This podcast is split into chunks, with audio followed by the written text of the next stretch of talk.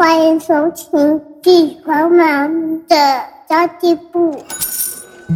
即便是忙碌的职业妈咪，一样能够打造出幸福的家。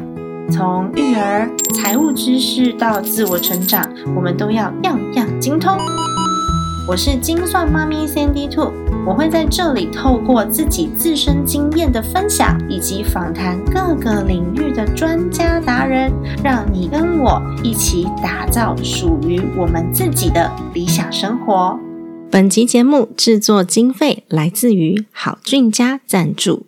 Hello，大家好，我是陪你精算生活、创造理想人生的 CND Two。不知道大家有没有吃保健食品的习惯？这期节目呢，我将会分享我自己是如何选购保健食品，然后还有我自己在制作保健食品预算制定上面有哪一些的一些想法哦。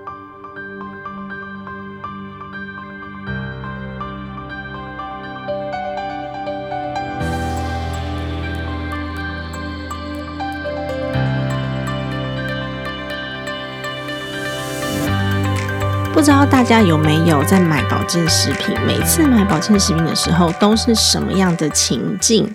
是因为感觉到身体不对劲，还是因为朋友介绍，甚至你自己觉得我好像需要，所以我就买了？我自己回想起我人生当中最规律吃保健食品的时期，大概就是怀孕的时候了吧。我相信应该很多妈妈都是怀孕的时候吃的特别勤快，因为我们都会担心自己的营养不够啊，没有办法给胚胎足够的养分，所以每天都非常勤奋的在补充营养。但是小孩出生之后，我就没有那么规律的每天吃了，一直到有一次，我跟老公还有小孩，我们经过捐血车，然后我决定带着孩子一起进到捐血车。平常都是老公捐血的时候，孩子就我带回家嘛。那那个时候我就想说，那我们一起好了。我也蛮长一段时间没捐血了，我想要让孩子看着我们捐血，然后告诉他为什么我们需要捐血，他可以帮助到什么人。OK，总之呢，我们就带着孩子进到捐血车。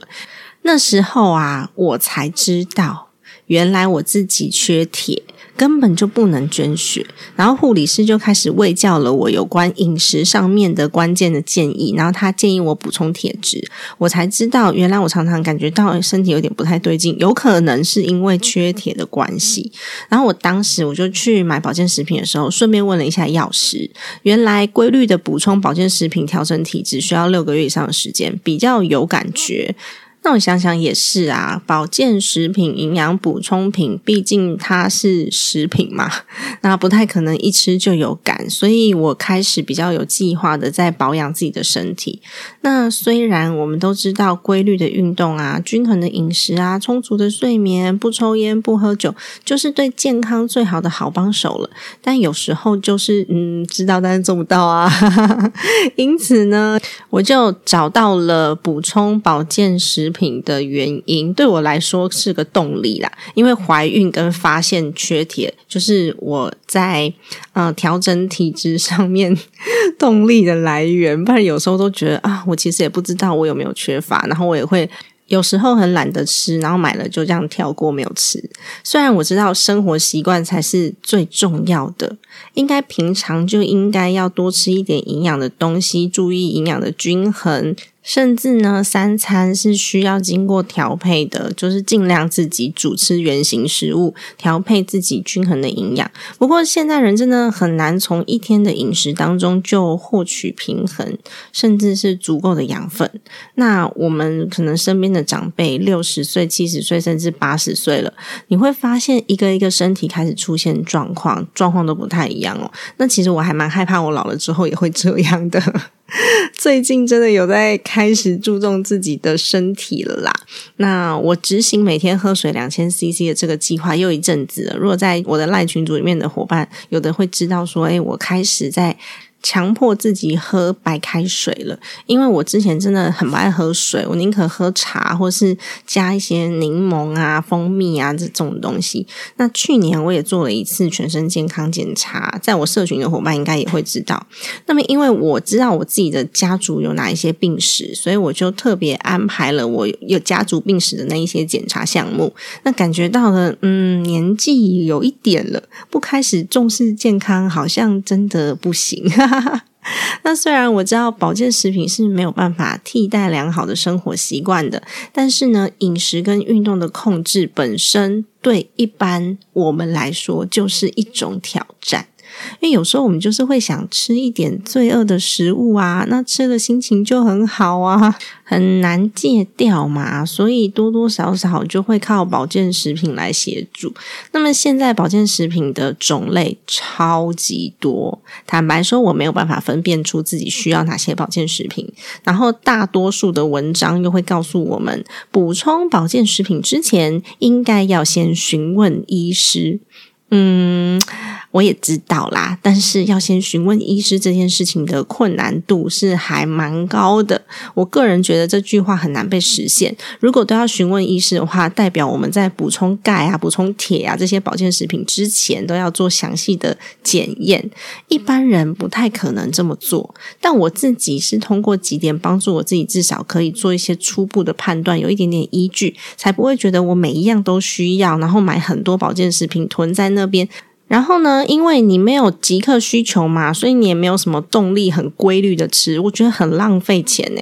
所以我自己就会通过几点，然后来做初步的判断。第一点是，到底是不是高需求的族群啊？就像我刚刚讲到，我最规律吃保健食品的时候，是我怀孕的时候。为什么？因为我那时候就是高需求族群啊，孕妇嘛，都会希望自己可以。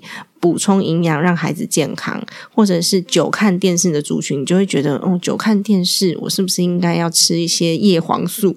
那怀孕的时候就是叶酸、钙啊、铁啊特别重要。然后银发族或是吃素的族群，正在长大的婴儿，那正在长大的幼儿，可能蛋白质对他们来说很重要。就到底我是不是属于这一个类型的族群啦？那第二点就是，我去年有做了一次健康检查报告。那我的检查报告呢，其实我平常没有大鱼大肉，因为我们家礼拜一到礼拜五是吃素的，就相信大家应该知道。但是我自己的健康检查报告里面还是有一些红字。那健康检查之后，我就会发现自己缺乏哪一些营养素。这其实是最直接的，就是验血报告啊、健康检查之类的，很蛮直接的一件事情哦，直接反映到你的身体状态跟你的缺乏的营养素的状态。那么第三点是饮食的状态，诶，我不知道大家会不会去观察这一点哦。我自己每天都吃哪一些食物？你花一点时间想一想嘛。我每天我都是吃麦当劳吗？还是我都是吃面条呢？馄饨面呢？我吃哪一方面的食物吃的比较少？我是青菜吃的比较少吗？像我因为周一到周五都吃素，所以我其实是蛋白质吃的比较少。那特定的一些营养素，你就要特别的去注意一下。那现在的人为了饮食有效率，常常都是面食，甚至面包，然后就这样匆匆打发一餐，你会发。发现啊，天哪，满满的什么 淀粉，其他的营养素几乎是比较少的啦。那还有一点，我觉得好重要哦，就是生活的状态。你自己是不是很晚睡，或是常常失眠？有没有一些不良的习惯？那或者是有大量运动的需求，这样子就是你的生活状态的习惯啦。例如说，喜欢爬山的长辈，可能就会需要葡萄糖胺的营养补充品嘛。像刚刚讲的，久看电脑的族群，就会有可能需要像是叶黄素之类的东西。那么坦白说，我觉得保健食品不是人人都需要。因为如果你有在做饮食的计算跟控制，然后你的自制力是很高的，然后呃生活很规律的这些朋友，其实真的不太需要吃保健食品。这一笔预算你真的可以省下来去做其他的用途。但是如果刚刚以上这四点啊，如果你是高需求族群，或是你的健康报告有问题，你的饮食有偏食的状况，或是你饮食的习惯哪一些营养特别少，然后还有你的生活状态是是。不是可以做一个评估，都可以去综合一下，就是你自己到底需要些什么。资讯这么发达的时代，我相信大家应该多多少少可以下一些简单的判断。但是呢，坦白说，保健食品还真的都不便宜，太便宜的我不敢吃，但是我不知道你敢不敢吃。太便宜的，我相信就是大家也会有一些些的嗯心理障碍或是疑虑啦。因此我自己还是会稍微编列一些预算给保健食品，因为我知道我不是一个很厉害到可以均衡孩子营养的妈妈，我就是煮饭哦，常常都不知道要煮些什么，就是。小朋友的这种嗯幼儿时期呀做的那种副食品还 OK，因为就是拿去蒸一蒸嘛，然后全部和在一起或是打在一起那种我还 OK。但是 小孩长大之后需要料理，然后他们会选择好吃跟不好吃的时候，哦，我头真的超大的耶！然后我真的不是可以去计算那种什么营养均衡啊，每天在家做饭的妈妈不是这种类型，所以常常外食。那还有我刚刚讲的嘛，我周一到周五都。吃素，所以有一些的类型的保健食品，我可能会需要。我们家这一阵子买的就是鱼油啊、叶黄素啊、益生菌啊、维他命 D 呀。那钙是因为之前买过，所以最近就没有买到钙。我特别喜欢那种嗯多功能型的产品，因为保健食品类别真的太多太复杂了吧？如果每一个都是单一功能的话。加上女生有的时候会吃一些什么胶原蛋白之类的补充，每一样一早起床都需要吃，那真的是太多瓶瓶罐罐，而且我觉得真的太伤荷包了，很贵。所以如果没有太特别的需求的话，我都会朝最基础的保养来规划。在控制预算的时候呢，我们只需要买。你觉得现在最需求，然后你觉得有效而且多功能的产品，你可以去试试看，因为每个人可能对不同的保健食品，它的有效程度不太一样哦。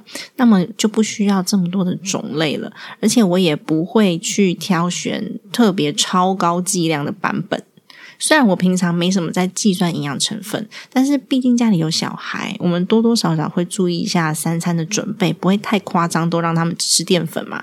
那么现在的孩子，说实在的，要严重缺乏营养的机会蛮低的。